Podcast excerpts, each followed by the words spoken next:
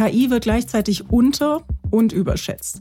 Sie wird vollständig unterschätzt, weil sie unser Arbeitsleben total revolutionieren wird. Da geht es aber nicht um persönliche Daten und deswegen reden wir viel zu wenig darüber. Stattdessen reden wir halt ständig über die KI, die irgendwelches menschliche Verhalten bewerten und vorhersagen wird. Darüber regen wir uns alle auf und die KI wird definitiv überschätzt. Hallo und herzlich willkommen zu einer neuen Ausgabe von Handelsblatt Disrupt, dem Podcast über neue Ideen, Disruption und die Zukunft der künstlichen Intelligenz. Was passiert eigentlich genau, wenn sich künstliche Intelligenz mal irrt? Kann sich KI inzwischen selbst programmieren? Und wann sind Maschinen eigentlich klüger als wir selbst? Und wenn wir schon beim Thema sind, wird es bald Heerscharen von Arbeitslosen geben, wie seit Jahren prognostiziert wird, weil Maschinen und künstliche Intelligenz Millionen Jobs überflüssig machen? Oder wird KI am Ende dabei helfen, einige der größten Probleme der Menschheit zu lösen? Das alles will ich heute die Bioinformatikerin und Biochemikerin Katharina Zweig fragen. Sie leitet als Professorin für Informatik an der TU Kaiserslautern das dortige Algorithm Accountability Lab und sie hat es sich zur Aufgabe gemacht, über die ethischen, politischen und gesellschaftlichen Implikationen von KI zu informieren. In Büchern tut sie das in Artikeln, als Beraterin von Ministerien und Kommissionen und als Sparingspartnerin, zum Beispiel hier heute im Podcast. Und neben alledem ist sie auch noch Mitglied im Herausgeberbeirat des Handelsblatts. Und damit kommen wir jetzt gleich zu meinem Gespräch mit Katharina Zweig. Hallo und herzlich willkommen. Ja, ich freue mich sehr, wieder hier zu sein. Vor zwei Jahren warst du ja schon mal hier im Podcast. Seitdem ist viel passiert.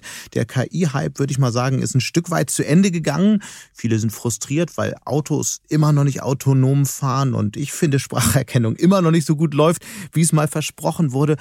Wurde KI jetzt als Killer-Applikation überschätzt? Nein, ich denke, am Ende wird sie sich durchsetzen, aber ich glaube, wir haben, wie auch in den letzten KI-Hypes, auf die falschen Sachen geachtet. Ja, wir haben viel zu viel diskutiert, was KI alles machen könnte, an menschlichem Verhalten vorhersagen, anstatt uns auf die Sachen zu konzentrieren, die KI heute wirklich gut kann. Mhm. Gibt es denn Bereiche, in denen KI jetzt schon viel weiter ist, als man vielleicht gemeinhin denkt oder sieht? Naja, natürlich haben wir da das Paradebeispiel, dass sie jetzt Go spielen können, aber das haut uns vielleicht alle nicht so sehr vom Hocker. Ich persönlich muss sagen, dass die Übersetzungen vom Deutschen ins Englische tatsächlich sehr, sehr gut geworden sind, wenn man jetzt einfach erstmal einen, einen ersten Anhaltspunkt braucht.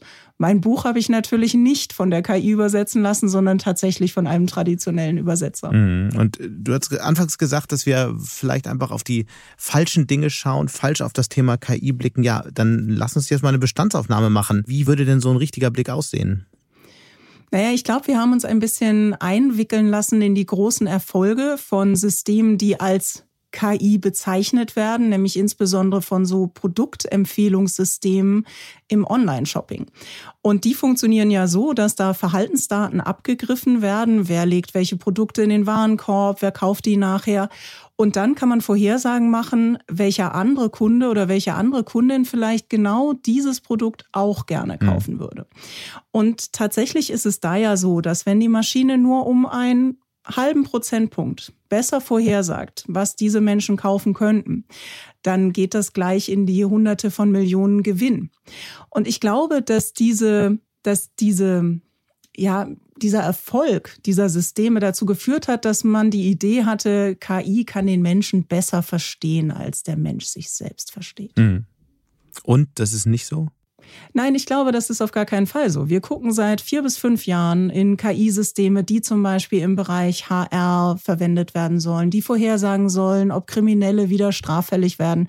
Und nee, die können das einfach nicht gut genug, um eingesetzt zu werden. Aber sie werden ja eingesetzt. Fakt ist, dass insbesondere die US-Regierung in verschiedenen Bundesstaaten genau solche Software einsetzt. Viele Unternehmen, große Konzerne lassen äh, Bewerbungen von, ähm, von potenziellen Mitarbeiterinnen und Mitarbeitern von KI vorsortieren. Das ist ja nun kein Randphänomen, sondern eigentlich ähm, eine massenhaft eingesetzte Technik. Ja, und das ist doch das eigentlich Erschreckende, oder? Da hatten wir diesen Hype, der jetzt irgendwie gesagt hat, KI kann den Menschen total gut durchleuchten, kann vorhersagen, wie er sich in, in ein paar Minuten oder in ein paar Jahren verhalten wird. Und dann werden diese Systeme eingesetzt. Und das sehe ich jetzt auch hier in Deutschland, wo es äh, Projekte gibt, die dann KI in Schule bringen sollen oder ähnliches. Wir haben uns diese Systeme genauer angeguckt, zum Beispiel das Kompass-System in den USA. Das wird vor Gericht verwendet, um vorherzusagen, ob Kriminelle innerhalb der nächsten zwei Jahre wieder straffällig werden werden mhm. oder nicht. Und wenn du da das Pech hast, in die Hochrisikogruppe von gewalttätigen Kriminalstraftaten einsortiert zu werden, dann wirst du aber nur zu 20 Prozent eine solche Straftat begehen. Zu 80 Prozent wirst du das nicht tun. Solch ein System sollte vor Gericht natürlich niemals verwendet werden, wird es aber. Ganz ähnlich ähm, habe ich gerade ein, ein Interview gelesen ähm, mit jemandem von L'Oreal. Die benutzen ein neuronales Netzwerk, das mit 70 Praktikantinnen und Praktikantenlebensläufen gefüttert wurde, um damit den nächsten Jahrgang an Praktikantinnen und Praktikanten auszusuchen. Das ist einfach, das kann nicht funktionieren. Du hast selbst die These ähm, genannt, wurde oft gesagt, wurde prominente Menschen haben, haben diese These verbreitet. Ähm, Noah Harari, Yuval Noah Harari, der Historiker, ähm, hat es in einem Interview hier im Podcast auch vor ein paar Wochen gesagt, dass äh, Algorithmen uns schon bald besser kennen, als wir uns selbst kennen. Warum stimmt das nicht? Ja, ich glaube, dass wir hier mal verschiedene Dinge auseinandertüdeln müssen und einzeln betrachten müssen. Also, ich war jetzt gerade zwei Tage im Krankenhaus. Auch da gab es Menschen, die mehr über mich wussten als ich selber zu diesem Zeitpunkt. Die hatten einen CT von mir, die hatten Blutwerte von mir. Das sind Ärztinnen und Ärzte und die Pfleger und Pflegerinnen. Also grundsätzlich gibt es das. Warum haben diese Menschen mehr Wissen über mich. Ähm, das ist auf der einen Seite der Zugang zu Geräten, also eine Sensorik, die ich selber gar nicht habe und nicht benutzen kann. Und das andere ist natürlich das medizinische Fachwissen. Sie können diese Daten auch interpretieren. Wenn man jetzt aber der KI die Akteurschaft darüber gibt, da gehen wir viel. Es ist nicht die KI, die irgendwie magisch mehr weiß über mich als ich selber, sondern erstens bekommt die Daten, die, wenn ich sie selber hätte, ich ja auch interpretieren könnte. Ich habe sie aber oft nicht. Und zweitens hat natürlich das Wissen jemand anderes. Denn dahinter stecken immer Menschen, die der Maschine ganz genau sagen, in welchen Daten sie gucken soll mhm. und nach welcher Art von Muster sie gucken soll. So, nehmen wir mal das Beispiel mit einer Smartwatch. Eine Smartwatch kann meinen Herzschlag äh, kontrollieren, kann meinen Blutdruck kontrollieren, äh, kann da merken, welche Muster normal sind. Das kriege ich gar nicht mit, weil normalerweise mein Gehirn den Herzschlag einfach wegfiltert. Ja, ich muss mich auf andere Sachen konzentrieren. Mein Gehirn meldet sich erst, wenn es wirklich zu spät ist und das Muster total anormal ist. Und dann gehe ich ins Krankenhaus. Die Smartwatch hat also mehr Daten, kann sich das normale Muster angucken, kann viel früher Alarm schlagen. Die Frage ist also viel mehr, und das hat Christoph Kuklik in seinem Buch äh, Die Intelligenzrevolution genannt wem gehört diese KI, wer hat Zugang zu diesen Daten und was kann diese Person dann über mich mhm. wissen. Und ich glaube, dass es ganz wichtig ist, diesen Akteursgedanken immer bei den Menschen äh, festzumachen, die solche KI-Systeme betreiben. Ich, ich würde da gern, gleich gerne einsteigen und die Frage ähm, im Detail klären, wem die Daten gehören und wem sie vor allem auch gehören sollten. Aber vorher trotzdem nochmal die Frage, wenn wir nochmal auf Harari zurückgehen, dann stellt er nur die Hypothese auf, dass die Algorithmen ähm, Verhalten, mögliche Entscheidungen in der Zukunft schon bald oder vielleicht heute schon so genau vorhersagen können, dass sie einschätzen können, wie du oder ich oder unsere Kinder sich möglicherweise verhalten werden, ähm, anhand unseres Verhaltens Verhaltens in der Vergangenheit viel, viel besser, als wir es selbst einschätzen können. Und das ist ja sicher nicht falsch, oder? Ja, wie gesagt, das muss man differenzieren. Wenn ich dieselben Daten zur Verfügung hätte und analysieren könnte, ist die Frage, ob die Maschine das dann immer noch besser könnte. Also hat die eine andere kognitive Fähigkeit, die ich selber nicht grundsätzlich nicht habe, auch basierend auf denselben Daten. Da bin ich mir ziemlich sicher, dass das nicht der Fall ist. Aber du könntest also halt glaub, so eine Menge an Daten gar nicht äh, prozessieren. Dazu braucht man halt die Maschine. Und das ist ja im Grunde der mächtige Schritt, oder? Genau, aber wenn ich die Daten selber hätte, dann könnte ich das mit meiner Maschine selber machen.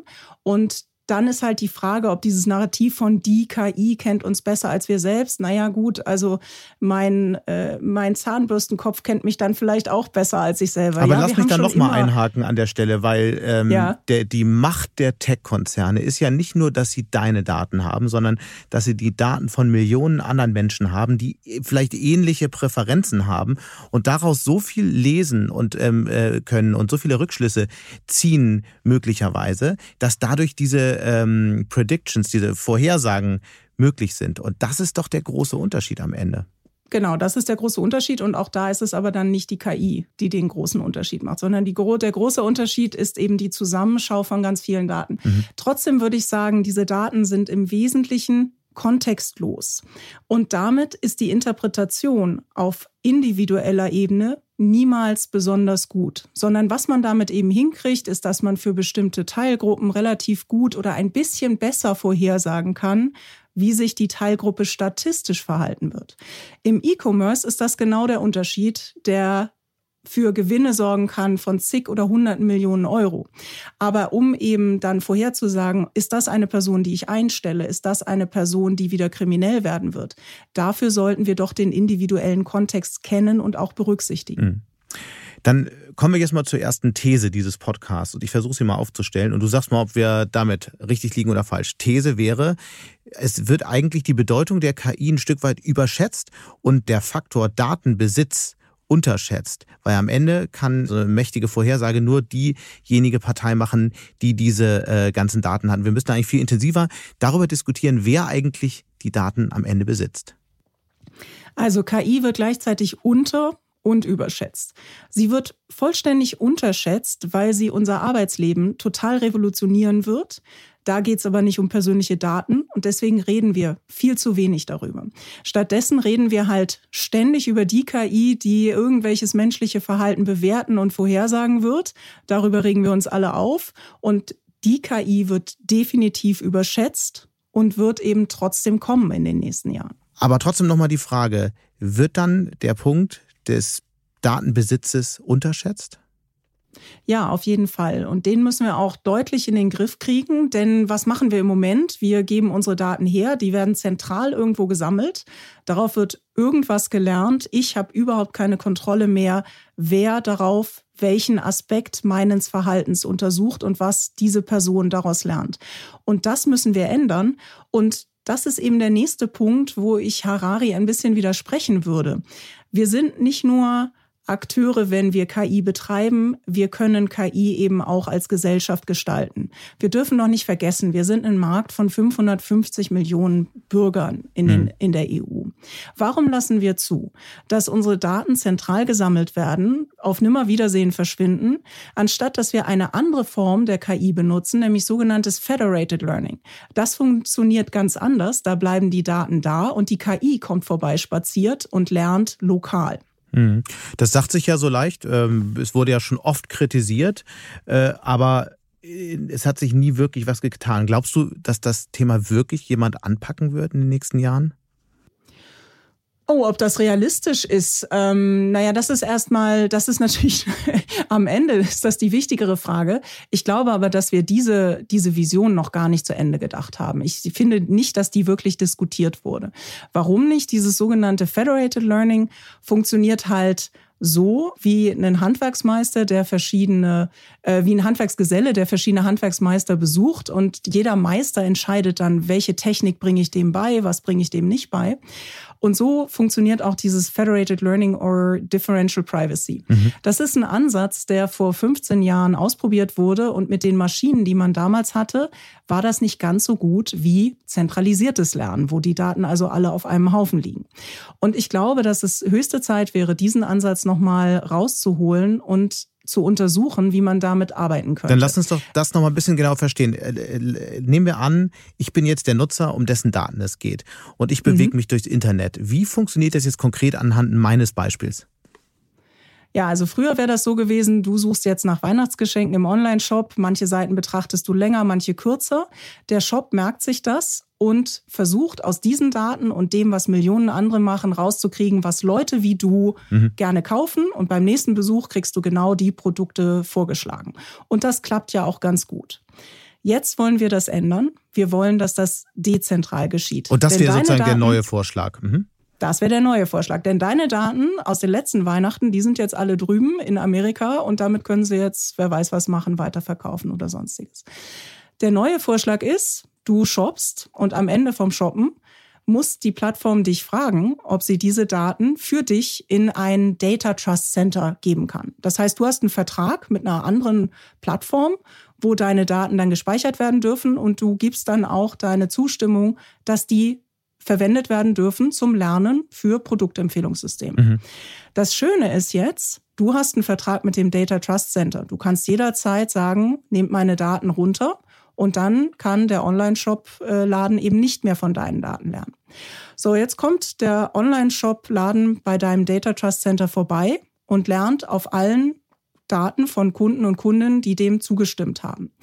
Natürlich würden wir die gesetzliche Regelung so machen, dass diese Daten in einer Form abgelegt werden, so dass andere Buchläden oder andere Shops sich die auch angucken können. Mhm. Das heißt, die wenden sich jetzt an den Data Trust Center und sagen, sie haben da interessante Daten liegen, dürfen wir auch von denen lernen. Und dieses Data und dann, Trust Center ist quasi wie so ein ähm, virtuelle, äh, virtueller Aktenkoffer für meine Daten, den ich immer mitnehmen kann, der irgendwie auf einer anderen Plattform liegt? Oder wie muss man sich das vorstellen? Genau, das ist einfach eine große Datenbank, in der dann zum Beispiel alle Daten von Kunden und Kundinnen aus Berlin liegen und dann gibt's hier nochmal ein Data Trust Center, da sind alle für Kaiserslautern und ähnliche. Okay. Und du, und das ist ein Broker.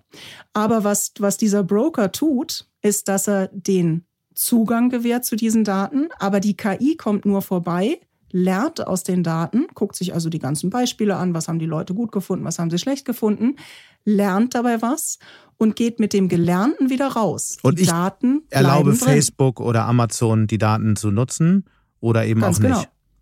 Und dafür kriegst du vielleicht noch Geld. Das Data Trust Center kriegt Geld. Damit erschlagen wir gleich fünf Punkte auf einmal. Die Daten bleiben in Europa.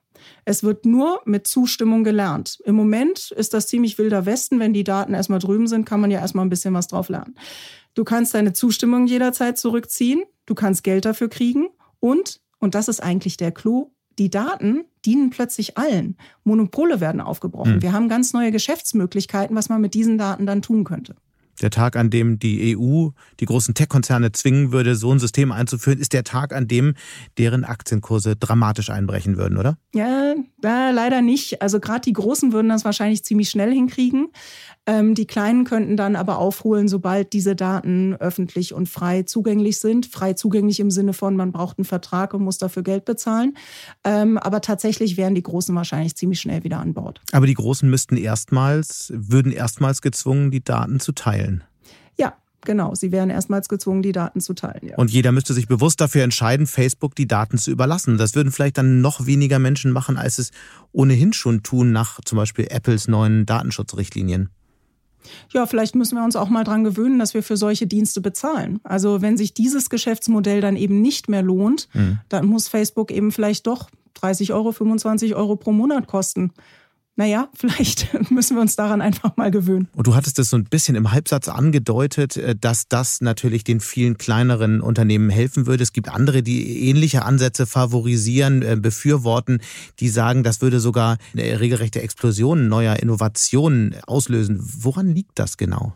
Ja, das liegt eben daran, dass am Ende doch die Daten die interessanten Informationen haben. Die Methoden, mit denen man die da rauskitzelt, ähm, die sind gar nicht so proprietär, wie man das denkt, sondern es sind im Wesentlichen die Daten. Wenn wir solche Daten hätten, dann könnte es zum Beispiel einen Service geben, der mir einfach nur neue Bücher besser empfiehlt als zum Beispiel Amazon, denn deren Empfehlungssystem scheint mir in den letzten Monaten total zusammengebrochen zu sein. Da funktioniert gar nichts mehr. Also das heißt, in dem Moment, wo diese Daten da sind, gibt es dann ganz neue Geschäftsideen und neue Geschäftsmodelle, was man damit alles tun kann. Aktuell ist ja das große Problem gerade für kleinere Unternehmen, für Startups, die in dieses Feld reingehen wollen, dass sie eigentlich keine Chance haben. Die, wir haben es beschrieben, die Daten liegen bei den großen Tech-Konzernen und die verhalten sich so, als wären es ihre Daten. Dabei sind es eigentlich unsere Daten. Es, es ist nicht geklärt. Es ist wilder Westen, wie du gesagt hattest. Stellen wir uns vor, wir wären in dieser neuen Welt. Was wären dann für Innovationen noch möglich, denkbar? Ja, insgesamt ähm, haben wir auch in der Enquete-Kommission ähm, Künstliche Intelligenz zur Beratung des Bundestages viel Hoffnung auf diese Data Trust Center äh, gesetzt. Natürlich ist die große Hoffnung, dass da auch medizinische Daten landen. Denn eigentlich wollen Patienten ja gerne zukünftigen Patienten dabei helfen, besser behandelt zu werden. Mhm. Im Moment ist das alles aber so schwierig. Also wenn ich meine Daten freigebe, dann muss ich die für jede einzelne Studie freigeben. Mit einem Data Trust Center könnte ich einfach sagen, alle Studien Studien, die im Bereich, ich weiß nicht, Schilddrüsenkrankheiten sind, mache ich grundsätzlich mit, sag mir Bescheid, wenn noch mal eine andere Form von äh, Verwendung da gefragt ist, aber ansonsten kannst du es selber entscheiden. Wenn ich zudem das Vertrauen hätte, dass eben die KI nur zum Lernen dazu kommt, und meine Daten nie de-anonymisieren kann, dann hätten wir, glaube ich, wirklich einen Riesengewinn in Richtung personalisierte Medizin. Und das ist gerade für mich als Frau sehr, sehr wichtig, denn wir wissen, dass insbesondere in der Medizin Daten zu Kindern und zu Frauen fehlen, weil oftmals bei medizinischen Studien nur Männer genommen werden. Das hat gar nichts Sexistisches, sondern bei Frauen ist halt oft die Sorge, dass die eben schwanger sind und deswegen dürfen die an solchen Studien nicht teilnehmen. Und deswegen wäre es umso wichtiger, dass Patienten dann eben freiwillig ihre Daten hergeben können und trotzdem Vertrauen haben können. Auf einer Skala von 1 bis 10, 1 ist sehr unwahrscheinlich, 10 ist sehr wahrscheinlich. Wie wahrscheinlich ist es, dass so ein System innerhalb der nächsten Jahre irgendwie nicht nur stärker diskutiert, sondern vielleicht auch eingeführt wird? Naja, wir bräuchten jetzt natürlich einen europäischen Plan. Was muss man machen? Wie ich gesagt habe, diese Methoden des sogenannten Federated Learnings oder Differential Privacy, die sind ein bisschen eingemottet in den letzten Jahren. Das heißt, wir bräuchten einen großen europäischen Forschungsfonds, mit dem man dazu forschen könnte. Und es bräuchte den politischen Willen zu sagen, an europäische Daten, Verhaltensdaten kommt ihr eben nur dran, wenn die Daten hier bei uns in Europa bleiben und ihr zum Lernen vorbeikommt. Hm, siehst du den Willen irgendwo? Ja, eigentlich sehe ich den Willen. Also das, der AI-Act, der jetzt vorgeschlagen wurde zur Regulierung von KI-Systemen, der schießt ja eher ein bisschen über. Die Definition von KI da drin ist so weit, dass wir Angst haben müssen um unsere Excel-Sheets. Ähm, also das heißt, im Wesentlichen ist der Wille da, zu regulieren. Aber was dem AI Act eben fehlt, ist eine Vision, wie man es anders machen könnte. Das ist ja immer das, das Problem in Deutschland, äh, beziehungsweise Europa, dass man immer weiß, wie man es nicht möchte, aber es fehlt so die Idee, wie eigentlich eine ja, positive Zukunft aussehen könnte. Ja, und auf der anderen Seite ist aber allen klar, dass äh, KI sich langfristig durchsetzen wird, weil es eben ein so mächtiges Werkzeug ist, wenn es gut verwendet wird. Und gerade in der Produktion, in der Wissensarbeit ist das die Stütze, die wir in den nächsten Jahren haben werden, die unser Leben wirklich alle und unser Arbeiten alles verändern wird. Mhm. Also insofern auch das ist klar in der EU. Es ist klar, dass wir einen homogenen Markt brauchen, damit wir die Systeme hier fördern können und damit die hier eingesetzt werden können. Und deswegen kann ich mir schon vorstellen, dass es Personen gäbe, die sich dieser Vision annehmen würden wenn sie denn mal breiter diskutiert würde. Du hattest vorhin das Stichwort gesagt, dass wir viel über KI sprechen, aber so ein bisschen die eigentliche Revolution, die von der KI ausgelöst wird, die Revolution in der Arbeitswelt, äh, übersehen. Was ist das für eine Revolution? Ja, ich meine, das ist eben auch die Revolution, die sich gar nicht so leicht erklären lässt. Also auf der einen Seite sind das zum Beispiel die Übersetzungssysteme, die wir haben. Das heißt, jeder kleine Shop kann jetzt seine Dienste, seine Produkte in vielen, vielen Ländern anbieten, noch nicht in allen, indem es eine vielleicht schlechte, aber immerhin eine Übersetzung anbietet und dann eben auch äh, online äh, die Dienste anbieten kann. Ich habe gestern beim Arzt war eine Frau, die sich impfen lassen wollte, die hat mit ihrem Smartphone die Einwilligungserklärung übersetzt. Ich meine, man fragt sich nach zwei Jahren Pandemie, warum es die Einwilligungserklärung nicht einfach in allen äh, Sprachen gibt, die man so braucht. Aber daran sieht man, wie viel wir das nutzen werden. Wir werden sehr bald keine Mäuse mehr brauchen, keine Tastaturen mehr brauchen, weil wir ganz natürlich mit dem Computer sprechen können. Das heißt, wir können hands-off arbeiten. Ähm, wir werden viel mehr personalisierte Produkte sehen, die immer billiger werden und gleichzeitig wird sich dann das Luxussegment natürlich verschieben. Das Zum heißt, Beispiel? Arbeitsplätze werden auch generiert werden. Personalisierte Produkte? Naja, ich denke, ja, personalisiert siehst du ja jetzt schon alles. Ich meine, du kannst dir ähm, beliebige T-Shirts, ähm, Tassen, was auch immer machen lassen. Ähm, dazu braucht es übrigens natürlich nicht unbedingt KI, dazu braucht es insbesondere Digitalisierung. Mhm. Ja, das geht also mehr in die digitale Transformation. Also ich denke, dass wir ähm, zum Beispiel noch stärker personalisierte äh, Autos sehen werden, ähm, noch stärker personalisierte ähm, Geräte, die man sich ähm, aufhübschen lassen kann mhm. in jeder Form. Bei KI und Arbeitswelt gibt es ja noch einen anderen Film, der vor den Augen von vielen möglicherweise äh, abgeht, dass die große Sorge, die Panik davor, dass äh, Hunderttausende, Millionen Arbeitsplätze überflüssig werden könnten. Ich würde gerne mal die nächste These zur Diskussion stellen. Und zwar, ist es nicht vielleicht sogar umgekehrt? Die KI ist eigentlich gar nicht schnell genug, all die Arbeitsplätze zu ersetzen, die ersetzt werden müssen, weil sie ohnehin frei werden in den nächsten Jahren durch den demografischen Wandel westlicher Gesellschaften? Nicht nur westlicher Gesellschaften, eigentlich der ganzen Welt? Ja, das denke ich auf jeden Fall auch. Ähm, also das, da wird die KI eher zu langsam sein, definitiv. Der Fachkräftemangel ist ähm, schon da, insbesondere im Bereich IT. Das sehen wir alle, die wir versuchen, Leute einzustellen. Und gerade diese Arbeiten wird natürlich die KI auch in den nächsten Jahren überhaupt nicht übernehmen können. In welchen Bereichen wird die KI am schnellsten Arbeitskräfte überflüssig machen bzw. ersetzen können? Ja, also was, was hat sich jetzt wirklich geändert? Die KI hat dem Computer ermöglicht, mit sogenannten unstrukturierten Informationen umzugehen. Und das mhm. heißt, das sind eben die Sensoren, die Kamera, die äh, Mikrofone, da kommt jetzt plötzlich Information rein, die der Computer verarbeiten kann.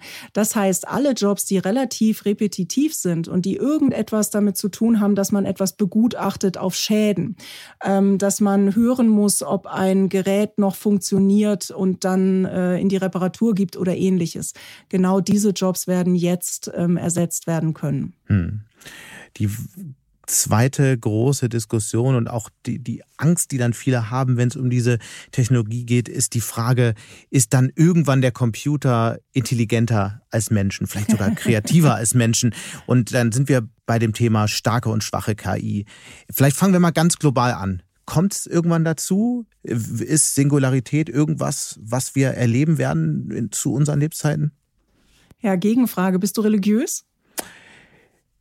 Nicht wirklich naja, dann müssen wir doch dran glauben. Oder wenn wir glauben, dass wir nur aus Materie bestehen, dann muss es ja prinzipiell möglich sein, etwas nachzubauen, das dann etwas ähnliches wie Bewusstsein oder Intelligenz zeigt. Das ist erstmal so eine prinzipielle Frage. Ähm, die zweite Frage ist aber, sollten wir das bauen? Und da habe ich in meinem Buch Ein Algorithmus hat kein Taktgefühl ein ganzes Kapitel drauf verwendet. Denn das Problem ist, wenn Ingenieure fangen, anfangen, etwas zu bauen, insbesondere eine starke KI, dann braucht diese starke KI so etwas wie einen inneren Kompass. Was heißt das? Naja, die muss ihr Handeln jederzeit bewerten können. War das ein Handeln, das sich wiederholen, verstärken sollte oder war das ein Handeln, das sich nicht verstärken sollte? Das ist ja das, was wir bei unseren Kindern machen, wenn wir die erziehen. Das hast du aber gut gemacht, oh, das machen wir aber nächstes Mal anders. Mhm. So, und dieser innere Kompass, die, den müssten wir als Ingenieurinnen und Ingenieure der KI mitgeben. Naja, und wir sind nicht so gut darin, das auf Anhieb hinzukriegen. Es gibt ziemlich lustige KI, die versucht, ähm, Rennspiele zu lernen auf dem Computer und sich dann ähm, für immer an irgendeiner Stelle aufhält, weil sie damit immer mehr und mehr Punkte machen kann, ohne jemals zum Ziel zu kommen. Das heißt, wenn dieser innere Kompass nicht perfekt formuliert mhm. ist, mhm. wird die KI sich in irgendeine Richtung entwickeln, die nicht gut ist. Und die Wahrscheinlichkeit, dass wir es schaffen, einen solchen inneren Kompass von Anfang an perfekt hinzukriegen, so dass die Lebensform oder dieses Ding, was dann entsteht, mit uns kompatibel auf einem Planeten leben kann, ist halt nicht sehr groß. Deswegen würde ich persönlich sagen, lassen wir die Finger davon. Ich weiß, das ist naiv, es wird anders kommen. Ich wollte es gerade sagen. Deswegen mhm. die Frage, wann ist es soweit? Ah, ähm, Im Moment haben wir das Problem, dass die Methoden, die wir verwenden in der künstlichen Intelligenz, ähm, kein Weltwissen haben. Also es gibt zwei Arten von künstlicher Intelligenz. Die künstliche Intelligenz aus den 1980er, 90ern hat versucht, Weltwissen zu formalisieren und dem Computer zugänglich zu machen. Die, die im Moment so erfolgreich ist, versucht nur aus Beispielen zu lernen. Und diese beiden Ansätze, die müssen jetzt miteinander verheiratet werden, sodass man an Beispielen lernt, aber gleichzeitig weiß, in welchem Kontext die sind und aus welchem Kontext die kommen. Ja, und je nachdem, wie schnell diese Mischung gelingen wird, und wie es uns sonst so geht, Klimakatastrophen technisch und ob die Leute überhaupt noch Energie haben, sich auf sowas zu konzentrieren. Also Versuche wird es, Versuche wird es geben, aber mm, ich bin tot, bis das kommt, sagen wir mal so. Hm. Am Ende ist ja die entscheidende Frage, was ist die Nutzenfunktion, die dahinter steht, hinter der KI, oder? Ja, genau, das ist das, was ich so mit innerem äh, Kompass bezeichnet habe. Und wie gesagt, das würde man mit einem Ansatz programmieren, so eine starke KI, der nennt sich Reinforcement Learning. Da wird also immer dieser innere Kompass befragt, war das jetzt gut, was ich gemacht habe, war das schlecht? Und die Teile der Maschine, die dazu geführt haben, dass man etwas Gutes gemacht haben, die werden verstärkt und die anderen Teile werden vernachlässigt. Tja, und ich meine, welche, welche Funktion würdest du denn einem solchen Roboter mitgeben? Tue nur Gutes, ja, dann musst du Gutes definieren. Ne? Also da kommen wir natürlich in Jahrtausende alte philosophische Probleme, was denn überhaupt hm. gut ist, was fair ist und anderes. Das werden wir nicht gut hinkriegen.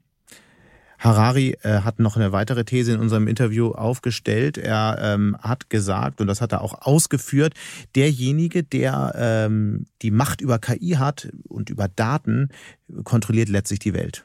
Ist das so? Ja, das ist auf jeden Fall so und deswegen müssen wir das tatsächlich auch in den Griff kriegen. Denn diese Menschen, die erweitern ihr natürliches Sensorium, die haben plötzlich ganz andere Beobachtungsdaten und das auch noch von vielen Menschen gleichzeitig, haben gleich auf, äh, gleichzeitig auch noch die maschinellen Möglichkeiten, daraus Muster abzulesen. Das heißt, genau diesen Punkt müssen wir in den Griff kriegen und ein dezentralisiertes Lernen wäre, glaube ich, ein wichtiger und großer Schritt äh, in diese Richtung. Aber jetzt mal Schritt zurück, realistischer Blick auf Europa. Hat Europa überhaupt noch eine Chance? Wir gucken ähm, in die USA.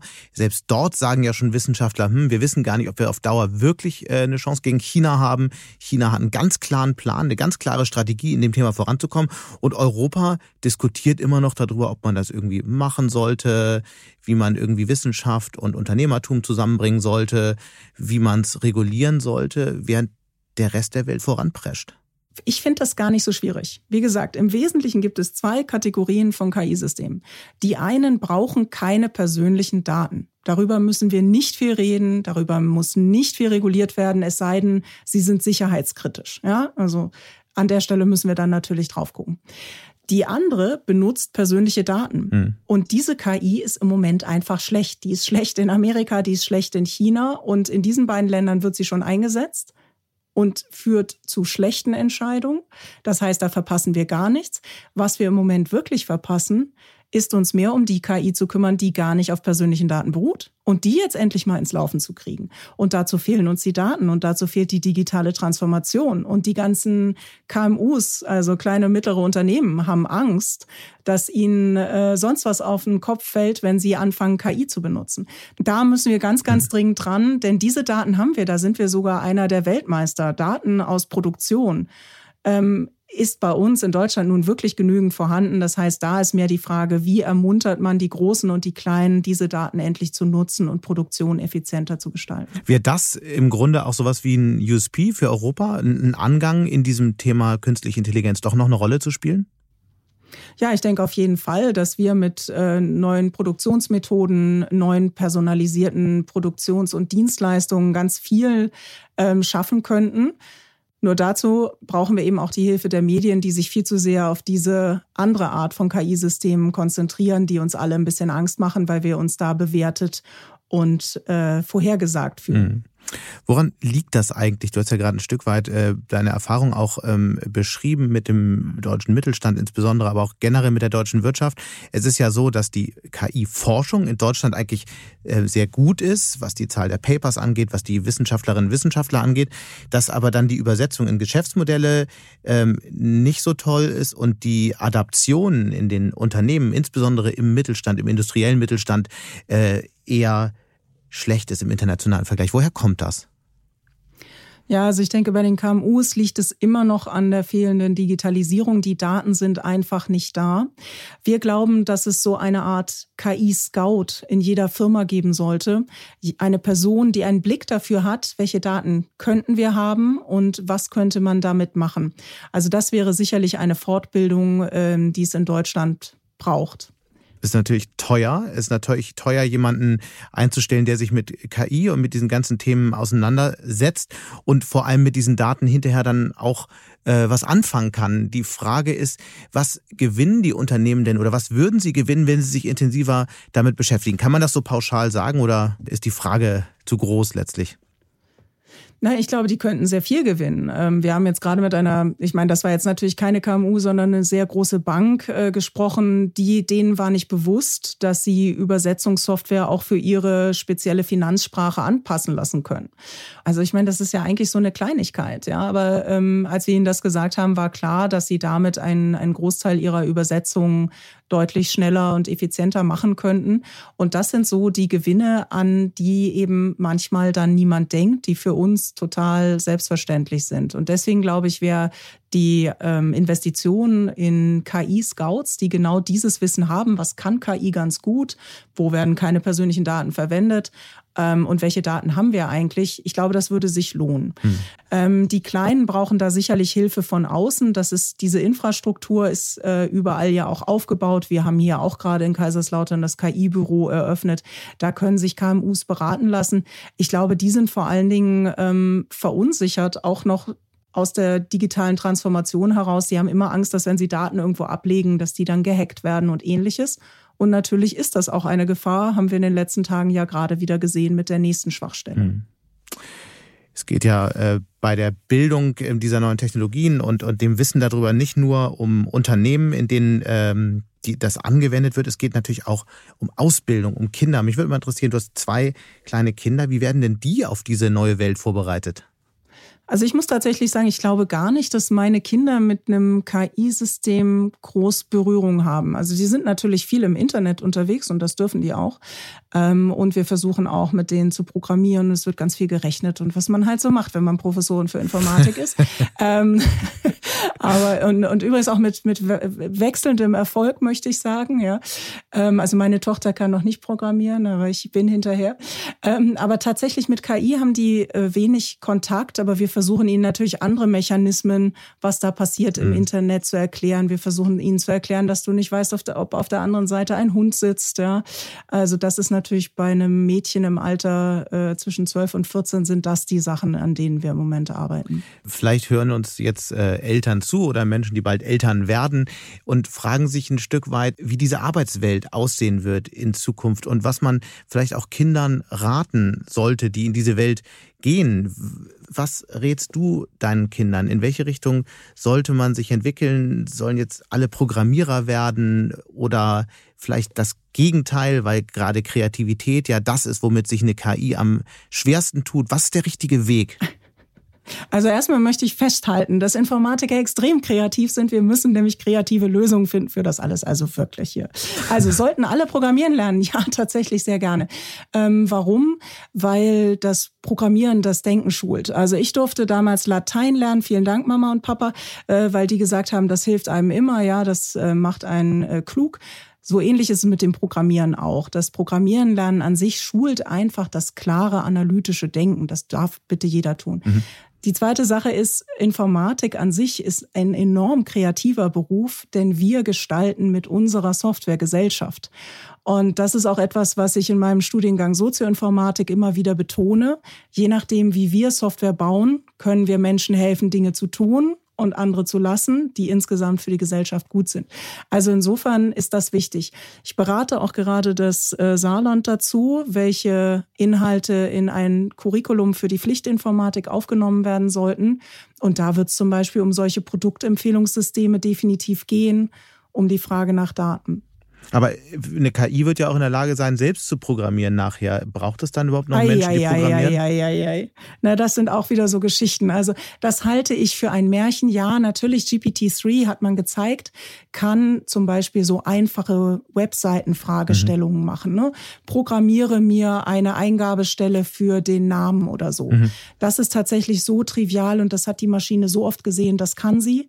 Ähm, aber wirklich programmieren kann sie nicht. Das heißt, wenn man seinen Kindern noch was empfehlen möchte, dann gehört das möglicherweise dazu. Du hast eine große Karriere in einer Männerdomäne gemacht. Wie hat es eigentlich bei dir angefangen? Wieso hast du dich entschieden, ähm, in das Feld zu gehen? Hast du schon äh, im Kinderzimmer Computer auseinandergebaut oder wann fing das alles an? Ja, jetzt wird's peinlich. Okay, also ich hatte, ähm, ich habe erstmal Biochemie studiert ähm, und ich hatte damals einen, einen Freund, der am Wochenende in die Selbsthilfewerkstatt gegangen ist, um die Bremsflüssigkeit zu erneuern oder so Sachen. Und ich hatte mir damals vorgenommen, den Menschen genauso gut kennenzulernen, wie ähm, er sein Auto kannte. Und deswegen habe ich erstmal Biochemie studiert. Da war mir ein bisschen langweilig, wollte ich gern was Zweites studieren und habe gedacht, ah, Informatik, so Webseitendesign ist ja nicht falsch. Also ich hatte zwei Ideen über Informatik. Da lernt man, wie man Webseiten designt. Es ist mir heute sehr peinlich, liebe Kollegen. Und ich habe gedacht, die sitzen mehr unterm Tisch als überm Tisch und stecken Kabel und so Sachen. und dann habe ich mich aber tatsächlich im dritten Semester in die theoretische Informatik äh, verliebt da werden philosophische Fragen gestellt. Was ist eigentlich berechenbar? Und da habe ich, ich weiß es noch wie heute, habe ich gedacht, echt, damit kann man Geld verdienen, das will ich auch, das ist mir gelungen. Aber dann, dann, dann später stellte sich natürlich heraus, wir können zwar Dinge berechnen, aber ob die in der Realität eine, äh, eine Aussage machen können, ja, also so wie wir es jetzt mit den Modellen für die Corona-Pandemie sehen.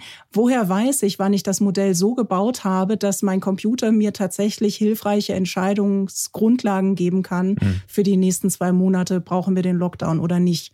Und das ist das, wie sich mein, mein Leben dann weiterentwickelt hat. Und dann habe ich gesehen, dass gerade in der KI vieles im Argen liegt, weil da Annahmen getroffen werden, was die Maschine kann und nicht kann. Und gerade so Vorhersagen über menschliches Verhalten kann sie eben leider nicht. Du hast über all das auch immer wieder Bücher geschrieben und ähm, auch teils sehr erfolgreiche Bücher. Was ist dein nächstes Buch, das nächste große Projekt?